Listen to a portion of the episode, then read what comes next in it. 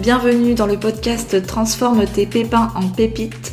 Je suis Muriel, coach en bien-être et art thérapeute.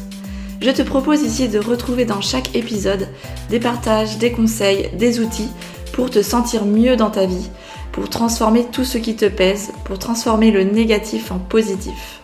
Ici, on passe à l'action pour que ça change et on passe à l'action pour une vie meilleure.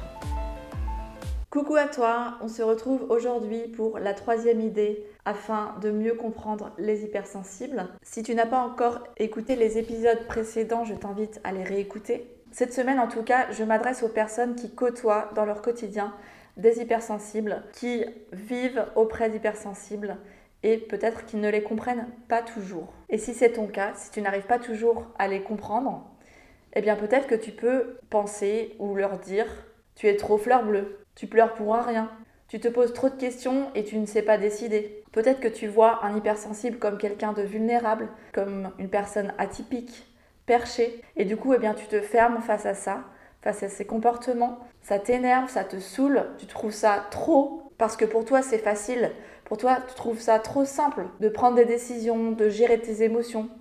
Alors, je ne sais pas si c'est gérer ou plutôt les retenir ou les contrôler, mais en tout cas, tu penses que tu gères. Et ici, ce qui peut t'aider à mieux entrer en interaction avec les hypersensibles et te sentir plus en paix à l'intérieur de toi, eh bien, c'est cultiver la patience et la compréhension. À chaque fois que la personne réagit de manière émotionnelle, traverse une crise émotionnelle, à chaque fois qu'elle a besoin de se retirer, d'aller dans son espace, d'aller se ressourcer, se reposer, à chaque fois qu'elle a besoin d'attendre, qu'elle a besoin de temps pour arriver à la clarté, pour prendre une décision, eh bien, sois patient le plus possible. Dis-toi à la place que les crises émotionnelles ne durent pas et ça passe toujours. Dis-toi que lorsque cette personne se sera reposée, aura été dans son espace, eh bien, elle aura rechargé ses piles, elle sera plus en forme, donc plus réceptive et plus reposée pour être à tes côtés. Dis-toi qu'avec le temps, eh bien, on arrive toujours à la clarté, on arrive toujours à avoir des réponses et qu'en soi, ce n'est pas un problème.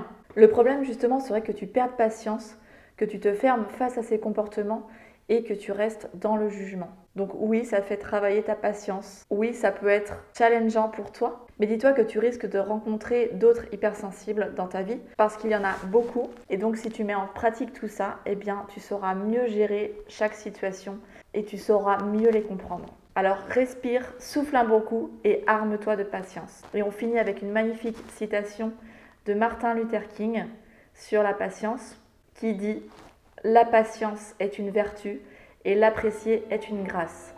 On se retrouve demain pour le quatrième épisode de 21 jours pour mieux vivre ton hypersensibilité. Très belle journée à toi et à demain. Ciao ciao